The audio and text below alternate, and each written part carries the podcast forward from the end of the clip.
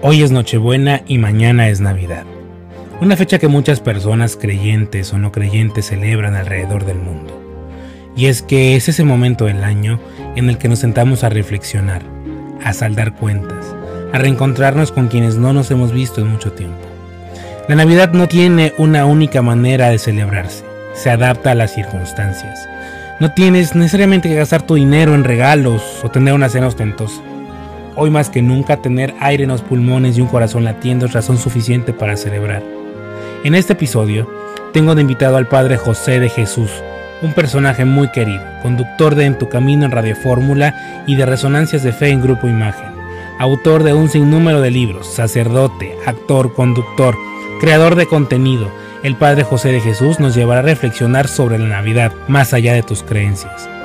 No te pierdas esta reflexión de Navidad.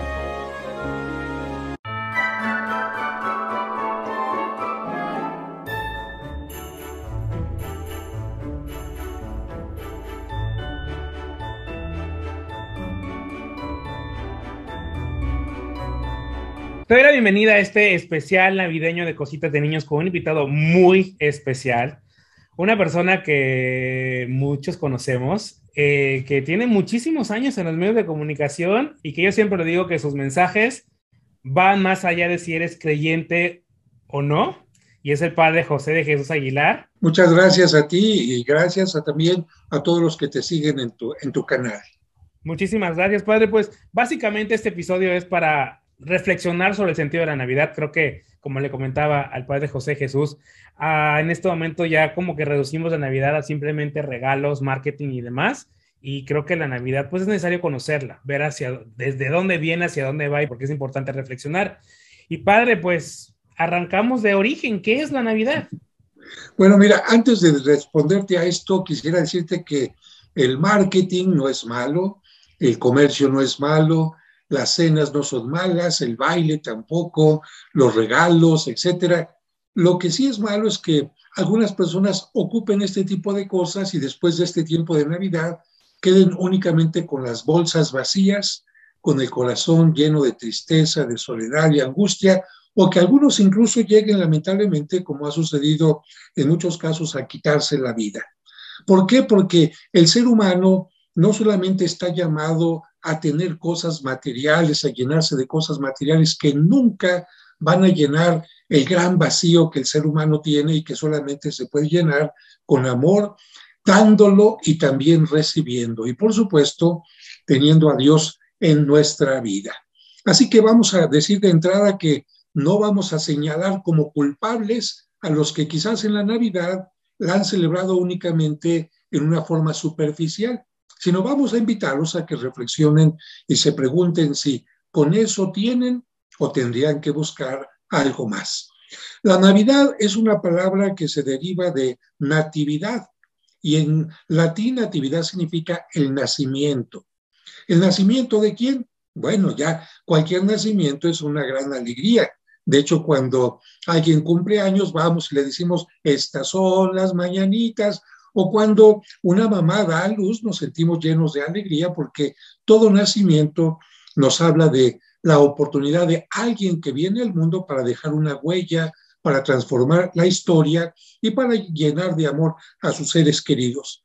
Pero en este caso se habla del nacimiento de alguien que tiene una cualidad distinta, porque todos los que nacimos, tarde o temprano, morimos, regresamos a la tierra, nos convertimos en polvo. Y hubo un niño que nació y que no obstante lo mataron. Ese niño, ya de adulto, por supuesto, dijo, esto no es todo. La muerte no es el final. Y de hecho, precisamente para eso he venido al mundo, para enseñarles que la vida tiene una posibilidad de trascendencia siempre y cuando no nos dediquemos únicamente a la parte material. Comer, dormir, trabajar, está bien, pero si únicamente nos dedicamos a esta parte, entonces no podremos trascender.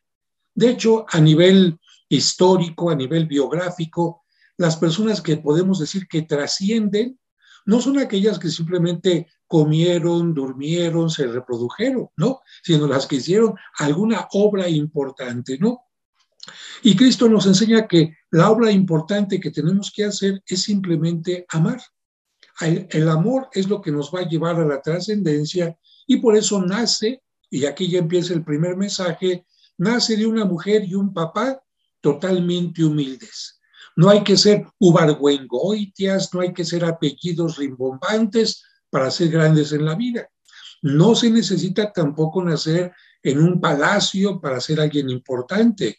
Él nació en un humilde pesebre para enseñarnos que no es dónde se nace, sino cómo se vive lo importante. Y este niño no solamente, evidentemente, fue grande por su nacimiento, sino por todo lo que vino a hacer después. El enseñarnos que el acercarnos a los demás, no discriminarlos, cambia el mundo. El enseñarnos que la enfermedad no es castigo de Dios, ni tampoco la muerte. El enseñarnos que todo mundo puede ser quizás traicionado, negado, como a él le pasó, pero no por eso uno va a cambiar el sentido de su propia existencia, sino por el contrario, darle un sentido. Así que celebrar la Navidad es celebrar a una persona que vino a transformar el mundo y que nos da la oportunidad de trascender a cada uno de nosotros. Esta tradición va más allá de si eres creyente o no creyente. Bueno, mira, aquí tenemos que hablar de dos cosas, porque estamos hablando de un personaje histórico.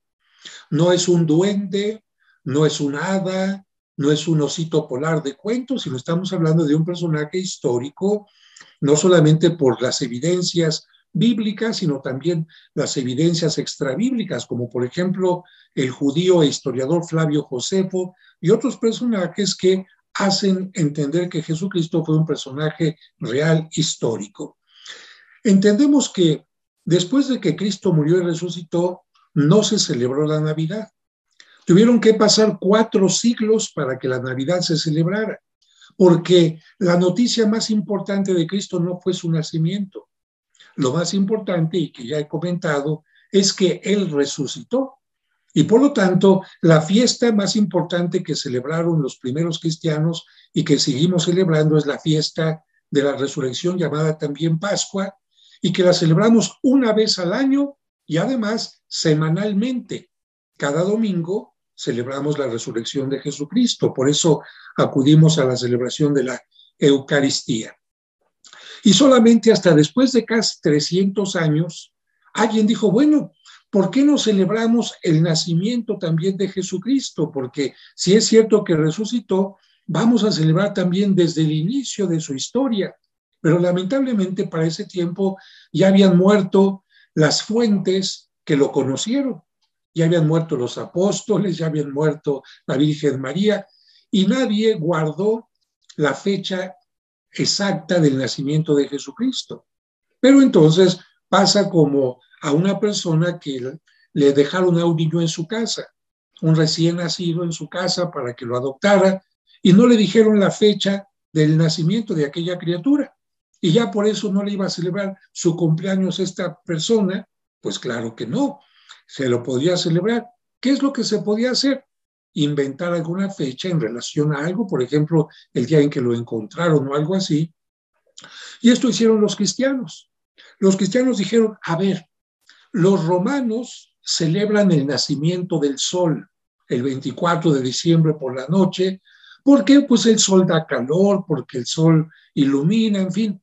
Nosotros, porque además nos están persiguiendo y para que no se den cuenta que estamos celebrando a Cristo, vamos a utilizar esa noche, pero para decir que Cristo es el verdadero sol de sabiduría, la verdadera luz que viene al mundo, y por esto se empezó a celebrar la Navidad el 24 de diciembre en Europa y en el Oriente se empezó a celebrar el 5 de enero en la noche, porque allá tenían una manera distinta de calcular el nacimiento del sol. Así que en un tiempo hubo dos fechas de Navidad, pero después se dialogó y se dijo, vamos a hacer que la Navidad empiece el 24 de diciembre por la noche y termine el 6 de enero, de tal manera que quedaron incluidas las dos fechas y desde entonces las seguimos celebrando así. ¿Qué celebrarla? ¿Qué significado tiene celebrar la Navidad?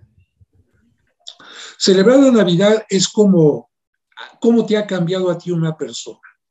yo me imagino que hay personas que pasan junto a ti que no tienen ninguna trascendencia, quizás los saludaste porque iban en el mismo camión, eh, se encontraron en el mismo centro comercial, pero hay personas que te cambiaron la vida. ¿Por qué? Pues porque te enseñaron alguna clave en la, en la parte profesional que tienes, o porque te enamoraste de aquella persona y te trastocó y te cambió la vida y formaste una familia, o porque a lo mejor te movieron el tapete con alguna, no sé, alguna terapia, algún retiro, y entonces esas personas que cambian tu vida son las personas que te permiten celebrarlas de alguna manera. Celebrar la Navidad es celebrar cómo Cristo ha actuado en nosotros. Como por ejemplo, alguien puede decir, es que me han invitado a meterme a la droga y yo he dicho que no. De alguna manera, los valores que Cristo me enseñan de respetar mi cuerpo, de no involucrarme en, la violencia, en el delito, porque cualquier persona se puede involucrar en la violencia, en el delito, cometer pecados, pero hay alguien que dice, no, yo tengo una conciencia que parte de la predicación de Cristo y ese Cristo vive en mí. No, tienen que estarme vigilando una cámara u otra para que yo me porte bien. Mi conciencia me dice, esto es correcto, esto es incorrecto. Y aunque nadie me esté viendo, yo hago lo correcto. Entonces, celebrar la Navidad es esto, celebrar que Cristo vive en nosotros y que vive también en el mundo porque aunque hay mucha gente desgraciada y sinvergüenza y corrupta, hay muchísima gente también que gracias a ella este mundo va avanzando hacia caminos correctos. Y justo al inicio usted decía que no íbamos a, a, decir que fuera bueno o malo la manera como se celebra la Navidad, pero hay una forma como debería de celebrarse la Navidad, una forma pues establecida, una forma correcta, una forma como se esperaría que celebrara la Navidad. Mira, pues la primera forma en la que se celebró la Navidad es con la acción de gracias acudiendo a la Santa Misa porque en ella Cristo se hace presente. ¿De qué sirve que lo tengamos en una figurita de, de madera, de marfil, de barro, lo que sea, si teniendo al Cristo vivo y verdadero que podemos recibir en el corazón, no lo recibimos? No puede cambiarte más una imagen, que se pueden ser muy bonitas, muy artísticas, a una persona real. Es como si alguien tiene aquí a la pareja, ¿no? Y aquí tiene la foto de la pareja. Y lo que hacen es, mm, le dan foto a la foto, le dan beso a la foto. No, hombre, ¿cómo? Si tienes a la persona aquí real, mira, mm, ¿por qué? Pues porque ahí está algo real. Ahora, vino también una costumbre de decir como Dios en Navidad nos regala a su Hijo, entonces vamos a regalarnos unos a otros, especialmente a los más pobres, a los más desvalidos, a los más necesitados y también entre familia. Por lo tanto, en la Navidad una parte tiene que ver con ser solidario con aquellos peregrinos, María, José, que viven todavía en nuestro tiempo en la gente necesitada. Pero también si puedes, comparte algo no puede ser un regalo muy caro quizás, pero unas palabras, una tarjeta, cosas bonitas con tus seres queridos, porque finalmente ellos son tu familia. Así que vinieron estas tradiciones de los regalos. Después vino esta tradición de reunirse a cenar para esperar el gran día. Normalmente la gente no se desvela. En México estamos acostumbrados por cuestiones prehispánicas a desvelarnos, pero en el general en el mundo la gente se va a dormir temprano. Y esto de celebrar tanto la Pascua como la Navidad es para esperar ya desde anticipadamente el día, ¿no? Con cánticos, con cena, etcétera. Y por esta razón se puso como costumbre la cena. Más adelante vendría este otro elemento del pino de Navidad que eh, está tomado de tradiciones de los bosques, donde la gente visitaba el bosque y veía que un árbol se secaba en tiempo de invierno, otro se le caían las hojas y este otro y otro, y de repente veían, ay, a este no se, le, caen las hojas, sigue verde todo el año, aunque le caiga nieve, ha de vivir un espíritu dentro de él. Y así surgieron eh, festividades en torno al pino en forma pagana. Pero los cristianos dijeron, nosotros vamos a tomar el pino y todo lo que signifique la piña o las ramas del pino como signo de inmortalidad a la que nos invita Cristo.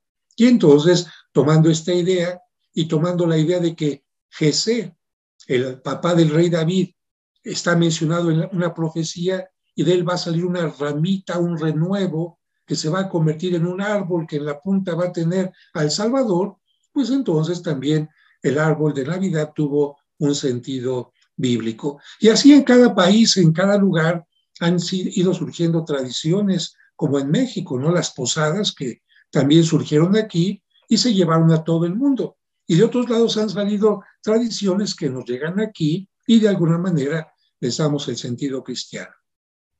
Y justo le hacía esa, esa pregunta de la manera correcta, de, o si, si había una manera correcta de celebrarla, porque justo usted lo mencionaba, ¿no? Eh, muy, muy, muy mero al inicio.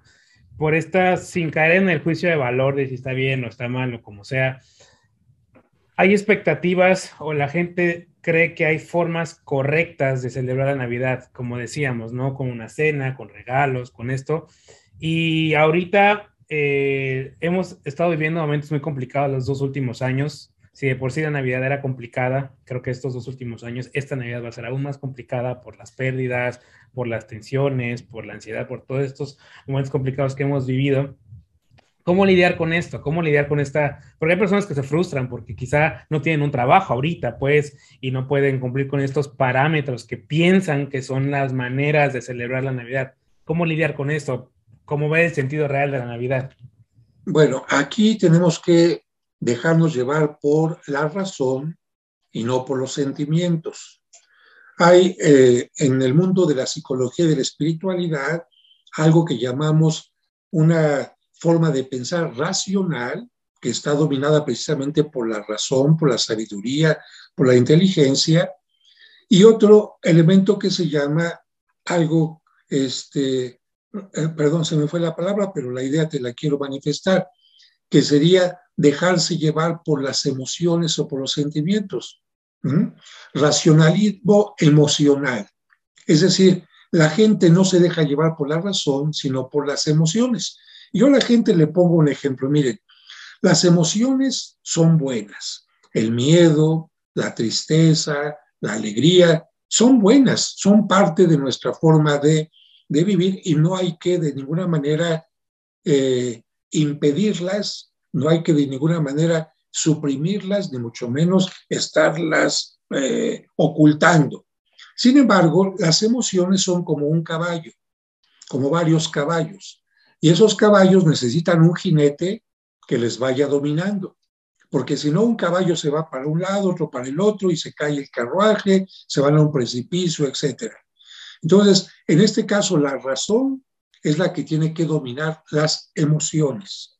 Razonamiento emocional no es correcto. Y te voy a poner un ejemplo. Eh, por ejemplo, la mujer que es golpeada por el esposo constantemente la golpea, ¿no? Y ya está llena de moretones y todo, y dice, lo voy a denunciar o me voy a separar. Pero de repente llega el esposo, mujer, abre tu ventana, perdóname. Y esta mujer, llevada por las emociones, lo perdona y lo vuelve a recibir y él la vuelve a golpear. O aquella mamá que llevada por las emociones también el muchacho, ella le dijo, ¿sabes qué? Si vas a salir a la fiesta, el horario para que llegues a, las 2 de la mañana, ¿no?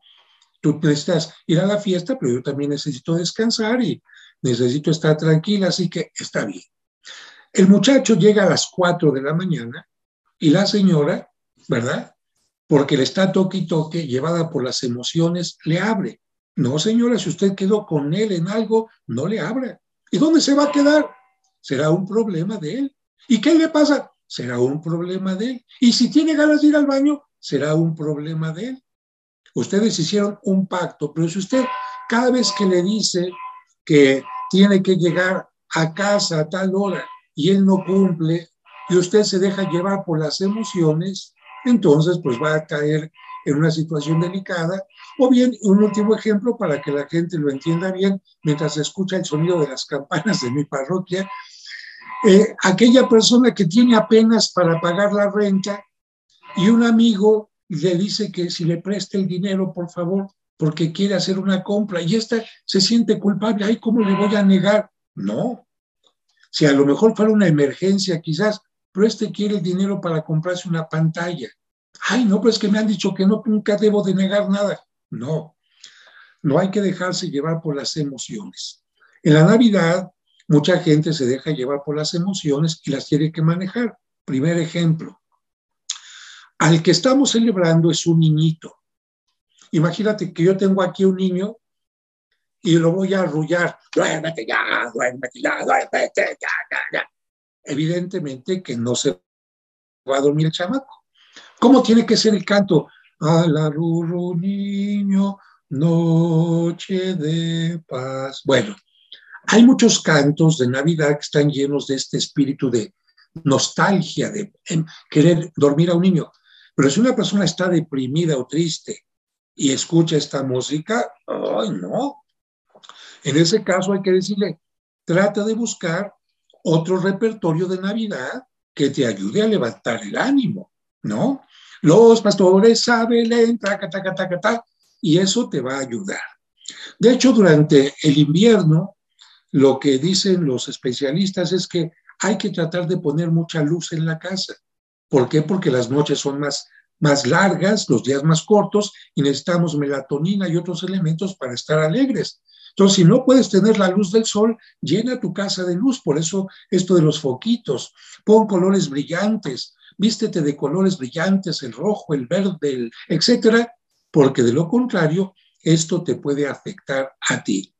En segundo lugar, no pienses que el tamaño de los regalos o los regalos siquiera son lo importante.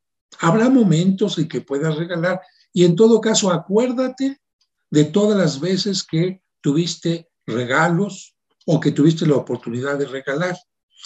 Tercer lugar, hay mucha gente que, ay, es que es Navidad y ya no está la abuelita que se sentaba aquí en la mecedora con nosotros. Ay, es que mi hijo ya se casó, ya está con la esposa. Ay, Dios mío. Y a esta gente habría que decirle, mire, no sea payasa, no sea payaso, no se deje llevar por las emociones. ¿O qué quiere que su hijo sea infeliz? ¿Quiere que su hijo se haya quedado siempre en la casa? Quería que su abuelita, que ya tenía 100 años, viviera 150 con achaques, con dolores, cuando ya no podía ni siquiera vivir. La vida tiene su límite y su tiempo. Por eso lo que tiene que hacer más bien, piense que un día usted se va a morir. O piense que un día los hijos que tiene se van a ir. Entonces, gócelos ahorita si los tiene. Y si ya se fueron, en lugar de estar, ay, ya, en lugar de estar pensando en lo que le falta, piense, cuántos años tuvo a, ese hijo en casa. Dios mío, ya no está conmigo, pero te agradezco los 20, 25 años que estuvo aquí. Dios mío, ya no está mi abuelita conmigo, pero te agradezco todo el tiempo que estuvo conmigo. Ay, pero es que me siento culpable porque la trataba mal. Bueno, entonces pida perdón por esto, deje a un lado el estarse echando culpas y en todo caso diga, en honor de mi abuelita que traté mal, voy a tratar bien a las demás personas. Entonces, estoy teniendo una, un racionamiento emocional que Dios me dio. No, estoy utilizando un racionamiento racional, ¿no? Que es el que Dios nos dio para enfrentar las cosas. Y si está usted eh, eh, solo en su casa, yo diría, no diga estoy solo, está usted con usted mismo, gócese, ay, es que necesito de los demás para, para que me, sepa la comida. No, hasta decía una viejita, ay, padre, cuando no llegan mis familiares, pues yo me adelanto a comer porque están más cerca mis dientes que mis parientes, ¿no? Hombre, si está uno solo, yo cuántas veces he tenido que celebrar la Navidad así, ay, bendigo mi alimento, y sea el pollito, sea el pozole, sea una simple quesadillita, Dios mío, gracias, con su salsita bien rica. Y además hay tantas formas de acompañarse. Enciendo la radio, pongo un poquito de música, tomo un buen libro o hago oración por los demás. Y si de plano no quiero estar solo, pues hablo con el vecino, con la vecina, o me voy a alguna asociación y acompaño a los viejitos o a los niños ahí. pero la gente, ay, pobre. No, hay que buscar opciones, ¿no? Y termino con esto. La primera Navidad, ¿qué fue? María, Jesús, el niño, con una cenita que apenas a lo mejor el niño chupando la lechita de la mamá y ellos dos comiendo alguna cosita que encontraron ahí en Belén o que les llevaron los pastores. Ni arbolito, ni regalos, eso sí, un villancico. A San José arrullando al niño, la Virgen, eso sí. Justo tocó un tema importante, el tema de, estar solo en Navidad muchas personas, ya sea por trabajo, ya sea por escuela, ya sea por la que sea, pues tienen que pasar este momento solos, trabajando, por ejemplo. Mucha gente no le gusta, se frustra porque pasa la Navidad trabajando. ¿Cómo sacar provecho de eso? ¿Cómo tomarle sentido a eso? Pues es que el trabajo, si se entiende bien, es un servicio. El trabajo no es solamente voy a trabajar para que me paguen. A lo mejor voy a estar en un centro comercial y bueno, en esta ocasión me toca estarle vendiendo los alimentos a la gente para que tenga su hogar, el alimento. A lo mejor voy a estar como policía en la calle checando que esta gente no tenga ningún problema si hay algún incidente, apoyarlos. Voy a estar en un hospital de enfermero, de enfermera, de guardia.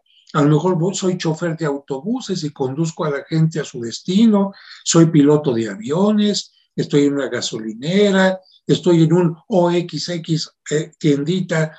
Bueno, eh, eh, estamos ofreciendo un servicio y si decimos, Dios mío, en esta Navidad, esta es mi forma de servir. Y otra parte importante, hace un momento te dije que la Navidad no, no representa exactamente la fecha exacta del nacimiento de Cristo, sino es simbólica. Hombre, si no pudiste estar el día 24 en tu casa, dices a la familia, ¿qué creen? Nos vamos a reunir el 27 y se acabó y hacemos la cena y el arrullo y todo. ¿Cuál es el problema? Pero otra vez, racionamiento emocional. Ay, es que el 24 me tocó trabajar. Hay que ser un poquito más sabios. ¿Cómo transmitir, cómo celebrar con los niños estas fechas? ¿Cómo enseñarles este sentido que usted nos está platicando sobre la Navidad? Pues en primer lugar decirles que hay mucha gente que se quiere aprovechar de ellos y diciéndoles que el amor de los papás o de la gente querida o de Dios se mide en los objetos materiales que, se entregan. Entonces, habría que cambiarles un poquito la, el razonamiento, decirle, a ver, hijo, ¿me quieres? Sí, entonces regálame algo, regálame algo importante, si no, es que no me quieres, es que no tengo dinero, papá. Ah, entonces te das cuenta cómo si me quieres y aunque no tengas para comprar un regalo, eso no significa que no me quieres. Entonces entiende que no siempre tenemos la oportunidad de tener dinero. El amor no es solamente regalos, cuando se tiene bien y cuando no, no. Y por otra parte, decirles a los niños que hay personas que quieren matar la Navidad, que quieren convertirla únicamente en compras. Hay personas que son malignas, dicen, yo lo que quiero es únicamente tu dinero y, quiero que compres y quiero que esto. Decirles claramente, y por lo tanto no hay que caer en esa trampa. Y a los niños les gustan mucho cuentos, cuentos de Navidad que tienen una enseñanza. De hecho, yo tengo varios cuentos en mi canal. Y las pastorelas, de hecho, también en mi canal tengo una pastorela de una hora y media que nos explica desde cuándo preparó Dios la Navidad. Todo el Antiguo Testamento es la preparación para la Navidad. Ahora imagínate que en mi obra de teatro, en una hora y media, yo te presento reducido todo el Antiguo Testamento para llegar hasta la Navidad. Mucha gente, como por ejemplo el señor Ortiz de Pinedo y otros actores que fueron a ver mi obra, me dijeron, padre, nos enseñaste más que en muchos años de catecismo. Entonces, eso a los niños les encanta y también tengo otra pastorela con pastorcitos, con, con eh, el diablillo que sale por ahí haciendo sus travesuras, donde incluso salgo volando, ¿eh? Porque yo en una de ellas salgo representando al ángel y salgo volando con un paraguas como Mary Poppins para hacerlo divertido. Todavía monta usted la pastorela, usted la monta cada año, ¿no? Yo monté algunos años, pero ante la pandemia, lo que significa eh, rentar un teatro. Imagínate, un teatro te llega a costar 40 mil pesos por día la pura renta. más el pago a actores, iluminación, escenografía. Es una inversión que si no tienes la posibilidad de obtenerla y después de recuperar, no vale la pena. Y ahorita los teatros están en quiebra. Por eso la gente no tiene que pagar. Se puede meter a internet o ver, alquilar una película. Bueno, creo que ya ni se alquila, pero hay tantas películas sobre Navidad que no tengan que ver únicamente con sino que tengan que ver con, con la Virgen María, con Jesucristo, con el nacimiento, ¿no? Y una pregunta, a ver, tú, ¿cuántos años tienes? 34. Ay, eres un niñito, criatura. Apenas ayer estabas con los calcetines para los Reyes Magos. ¿Cómo celebraban la Navidad en tu casa? Pues la Navidad en mi casa, pues lo típico, lo tradicional, que, bueno, eh, mi, mamá siempre fue de ir a la, iglesia, de ir a la misa, la cena con la familia, el intercambio. cenaban? Cenábamos, ella, bueno, preparaban la pierna o el pavo, eh, las papas preparadas, el espagueti. Y aquí me das pie para, también se ha puesto como de moda esto de que el pavo y el espagueti, bueno, está bien, pero yo aplaudo mucho cuando la gente dice, un pozolito de Navidad, unas picaditas con frijolito, o tantos platillos mexicanos que también se pueden celebrar muy bien. Y sobre todo, hacer que las hijas, los hijos, porque ambos tienen que apoyar, ayuden a la mamá, porque a veces la mamá dice, ay, Navidad, preparar y luego recoger mendigos desgraciados, chamacos, se van a dormir y ya uno tiene que decir gracias, mamá, por tantos años. A lo mejor cuando era niño no me daba cuenta de todo lo que hacías y ahora sí me doy cuenta. Gracias, Santos Reyes, o quien me haya traído un regalito, porque cuando me lo traían yo era niño, ¡ay, no tiene pilas! ¡ay, no era lo que quería! Y ahora que me doy cuenta, digo, Dios mío, valoro ese trabajo de esos reyes, de esos personajes que me dejaron algo, algo por aquí, ¿no? Y por otra parte, decirte que ¿cuánto duran los comerciales de televisión? ¿Sabes cuánto dura? 20, 30 segundos. 30 los más caros. Sí, claro. 20 segundos los más, eh, los que más o menos, que también cuestan millones. 20 segundos ver a una familia, ¡ah, Navidad, Navidad, brindes, brindes, brindes! ¿eh? ¡Qué bonito! La familia real que tenemos conviviendo, toda la cena de Navidad. No somos gente que vive 30 segunditos, ta, ta, ta, ta. Por eso también hay que entender que en las cenas de Navidad es común que haya alguna discusión, que alguien se enojó, que alguien tuvo, ay, voy a ver a la novia, pero ahorita regreso. Esas son las familias normales. Las que salen de 30 segundos en televisión son totalmente ficticias. No hay ninguna familia que pase las 24 horas de cada día contentos, felices, así. No, lo normal es que haya discusiones porque cada persona piensa distinto. Uno quería quizás, yo quería el espagueti, ay mamá, ¿por qué no hiciste esta vez a la lasaña? ¿Por qué no? Y hay otro que, ay, qué bueno que hiciste lo que yo quería. Y la abuelita, ay, ya vamos a cenar porque ya es muy tarde. Y los chiquillos, no, no, me quiero desvelar. Y el joven, no. Así es la Navidad, la convivencia y la tolerancia. Y estamos básicamente a una semana de iniciar un nuevo año. ¿Cómo prepararse a partir de esta celebración de Navidad para recibir el año pues, de la mejor manera? Uy, es que aquí tocas un tema que yo incluso lo, lo separaría de la Navidad. Evidentemente que la espiritualidad navideña nos tiene que acompañar siempre. Sin embargo, hablar de un cambio de, de época, hablar de un cambio de fecha, tiene que ver mucho con lo que hacen las empresas. Toda empresa, toda fábrica, todo comercio tiene que hacer un balance, ¿no? Un poner las pérdidas y las ganancias, lo bueno y lo malo, porque si yo no sé hacia dónde está yendo mi negocio, si yo pienso que todo ha sido beneficio y resulta que he estado en pérdidas, si yo pienso que mis clientes están muy contentos y resulta que cada vez estoy perdiendo clientes, si yo pienso que estoy vendiendo los productos que la gente busca y son los que se me están quedando en el anaquel, pues me voy a ir a la quiebra. Entonces, si esto se hace a nivel comercial, a nivel interno también tenemos que hacer lo mismo. A ver, terminó un año. Voy a empezar el otro así nada más a lo, a lo menso, a lo tonto, no. Voy a empezar esta nueva etapa fijándome en qué estuve bien para fortalecer más eso. ¿En qué me faltó para decir, esto tengo que realizarlo? ¿Qué estuvo mal? ¿Qué estuvo mal para también corregir esa parte?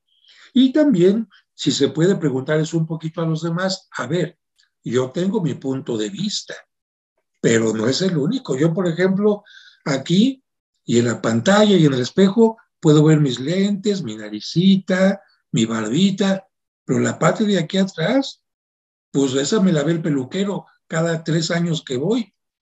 La parte de atrás de, del pantalón, a lo mejor lo tengo roto y no me doy cuenta, ¿no? Entonces, hay una parte de mí que conozco y que a veces ni siquiera conozco muy bien, pero hay otra parte que los demás me dicen, ay, padre, es que no sabemos si está enojado, pero a veces tiene una cara como de que sí. El otro les diré, ah, es que estoy preocupado. Pero si nosotros le preguntamos a los demás qué piensan de nosotros, qué creen que podemos mejorar, eso podría tener un balance maravilloso y ya sobre cosas concretas, no emociones ni sentimientos. Es que ya brindo y brindo y me voy a portar bien, brindo y ya voy a ir a la escuela, brindo y que esos sentimientos se van al suelo. Por eso toda la gente que hace sus propósitos hacia la carrera no los cumple. La primera semana van al gimnasio, ya la segunda ya dejaron de ir.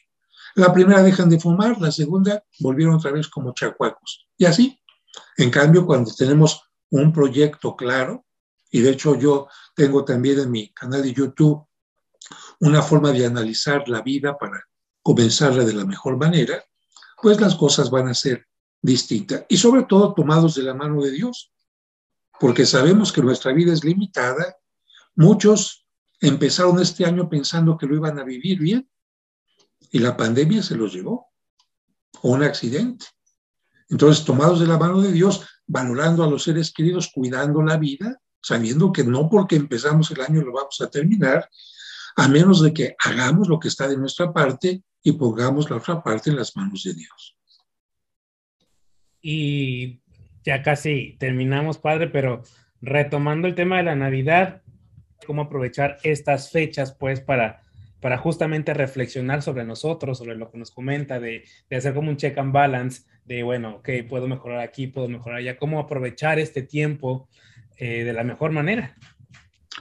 Mira, uniendo el, el tema de Año Nuevo con la Navidad, yo a la gente constantemente le digo, a ver, imagínate que hoy mismo sería el día de tu muerte. Ay, padre, tenemos que hablar de algo que va a suceder un día, ¿no? Imagínate que hoy va a ser el día de tu muerte. Y antes de pensar que te va a juzgar Dios o que los que te estén velando te van a estar jugando, juzgando ahí, ay, qué desgraciado era, ay, no, no es que eh, se metía en lo que no, ay, nunca supo perdonar, que, o va a decir, ¿cómo lo vamos a extrañar? Este, era una persona maravillosa, dejó huella, dejó un ejemplo a seguir, cuántas obras buenas, escribió un libro con mucha experiencia, a sus hijos los educó bien. Bien, exactamente esta idea es la que se repite en muchas historias, entre ellas la historia de la Navidad, de cuento de Navidad, de donde se habla del famoso Scrooge, ¿no? Donde lo llevan a la Navidad pasada, etc. Ok, piensa que hoy sería el último día de tu vida. ¿Qué tendrías que haber hecho? ¿Qué tendrías que cambiar si te dieran la oportunidad de seguir viviendo? Porque tú naciste como ese niño Jesucristo. Pero date cuenta lo que él hizo de su vida. ¿eh? Él no convirtió en hacerse la víctima. Ay, es que mamá, como nací en un pobre portal, pues ya soy hecho para nada. Ay, papá, pues como nos persiguieron cuando nos íbamos a Egipto, pues no, mejor estoy frustrado, estoy acomplejado. Ay, mamá, como se murió mi papá José y te dejó viuda a ti. Ay, no. La, la Navidad es una forma de decirnos, ese niño hizo lo que tenía que hacer. Tú estás haciendo lo que estás teniendo que hacer y tienes más ventajas quizás que ese niño. Naciste no en un portalito, no te persiguieron cuando naciste. no naciste en un pueblito perdido, a, lo mejor en una ciudad, fuiste a la universidad, en tanta, ay padre, viviste más de 33 años, entonces, ¿cómo va tu vida? ¿Qué es lo que vas a hacer entonces cuando llegue ese momento final? ¿Te vas a ir contento de haberte juzgado a ti mismo? ¿Hice lo que tenía que haber hecho? Vas a poder decir como aquel que estaba en la cruz y dijo, todo está cumplido. No dejé nada, nada incompleto. O vas a decir, ay, me faltó pedir perdón acá, ay, tenía que haber hecho esto. La gente también en tiempo de pandemia, y con esto concluyo, eh, tuvo un final distinto. Hay gente que le dio el COVID, no se pudo despedir de sus familiares, para nada, llegó a un hospital, fue intubado, no pudo ni siquiera tener el apoyo de un sacerdote. La oración de mucha gente sí, desde lejos, pero ahí pudo morir diciendo, Dios mío, si es el final, estoy en tus manos, he hecho lo que tenía que hacer. Si no me despedí de mis familiares, los abracé todo el tiempo que pude. Y habrá otra gente que va a decir, Dios mío, no, nunca valoré a la gente, nunca te valoré, ay, me siento arrepentido de todo. Entonces, incluso hay dos formas de morir totalmente distintas, ¿no? Dos formas de vivir, dos formas de morir. Y yo creo que esta reflexión tendría que ayudar a que la gente se dé cuenta que la vida es una bendición y cada fiesta como la Navidad que tenemos, cada año nuevo que tenemos, es una oportunidad para ser mejores y bendecir al mundo. Una última reflexión, Padre unas últimas palabras para quien nos escucha, para quien nos ve. Pues yo solamente terminaría diciendo que cuando los ángeles se aparecían a la Virgen María, a los pastores, siempre comenzaban diciendo, no teman. Una frase en la Biblia que nos dice, no importa los momentos que estemos pasando, aunque sean difíciles, no hay que temer. ¿Por qué? Porque Dios está con nosotros. Y esto nos va a llevar también a la otra parte que los ángeles dijeron el día de la Navidad. Gloria a Dios en el cielo. Cuando uno glorifica a Dios por todo lo que viene, hay paz. Gloria a Dios en el cielo y en la tierra paz. Dios mío, si tú quieres que esté pasando esto, no me opongo, me dejo llevar, tomo las cosas con calma, con fe, y entonces tengo paz. Y la única forma en la que el hombre puede tener paz en su interior es cuando actúa de acuerdo a su conciencia. De otra manera, la conciencia está ahí. No has hecho esto, debiste hacer aquello, ta, ta, ta. Por eso la paz es algo que se tiene que trabajar todos los días. Muchísimas gracias, Padre, por su tiempo. Gracias por la reflexión que era que en estos momentos, en estos tiempos, era necesario o es necesario como pensar, como analizar, como que tomarle un sentido diferente a lo que a veces pensamos que es. Y creo que, como lo dije al inicio, usted era la persona correcta para ayudarnos a hacer esta reflexión. Reitero que siempre lo he dicho, que sus mensajes son más allá de si eres creyente o no eres creyente, sus mensajes son universales y siempre con ese, pues esa humanidad de su parte, con esa cercanía con la gente para hacerla como reflexionar, para abrirnos la mente y hacernos caer pues muchas veces en nuestros errores. Muchísimas gracias, Padre. Gracias a ti, Víctor. Bendiciones para tu familia y para todos los que siguen este canal. Es Cositas de Niños. Gracias por haber escuchado este episodio de Cositas de Niños. Si te gustó, compártelo. Tenemos una cita en nuestro próximo episodio. No olvides escribirnos en nuestras redes sociales, Cositas de Niños, el podcast en Instagram y Facebook. Y recuerda que ahora puedes ver mucho más material de este y todos los episodios en Cositas de Niños, el podcast en YouTube. Suscríbete y dale click a la campanita para que te notifique cuando subamos nuevos videos. Yo soy Víctor Cuevas y esto fue Cositas de Niños segunda temporada.